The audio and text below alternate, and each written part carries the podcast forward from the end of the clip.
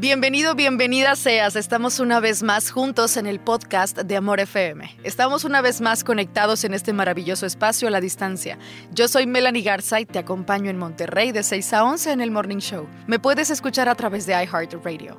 Hoy, en este momento que tengo de tu vida, quiero regalarte una reflexión maravillosa que se titula El bambú japonés. Espero llegue a tu vida en el momento indicado. Empiezo diciéndote que no hay que ser agricultor para saber que una buena cosecha requiere de buena semilla, de buen abono y de buen riego.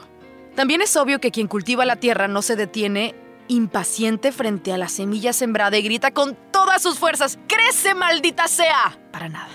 Hay algo muy curioso que sucede con el bambú y que lo transforma en no apto para impacientes. Quizá ya te sabías esta historia. Si tú siembras una semilla de bambú, la abonas y te ocupas de regarla constantemente, durante los primeros meses no pasará nada. En realidad, no pasa nada con la semilla durante los primeros siete años de tu trabajo arduo. A tal punto que un cultivador inexperto estaría convencido de que compró semillas incorrectas, que está haciendo mal al abonarle, o que incluso no tiene lo necesario para ser un buen agricultor, o que no le sabe simplemente. Sin embargo, durante el séptimo año, en un periodo de solo seis semanas, y una semana o dos semanas, la planta de bambú crece más de 30 metros. ¿Tardó solo seis semanas en crecer? No, la verdad es que se tomó siete años y seis semanas en desarrollarse. Durante los primeros siete años de aparente inactividad, el bambú estaba generando un complejo sistema de raíces que le permitirían sostener el crecimiento que iba a tener, acelerado en las próximas seis semanas. Sin embargo, en la vida cotidiana, Muchas personas tratan de encontrar soluciones rápidas, triunfos apresurados, y no entienden que el éxito es simplemente resultado del crecimiento interno y que éste requiere tiempo.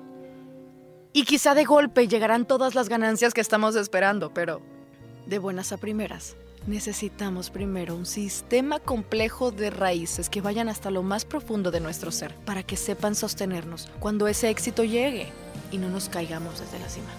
Te dejo esta reflexión, el bambú japonés. Tu éxito se está cosechando. Yo estoy segura de eso. Este fue un episodio más del podcast de Amor FM.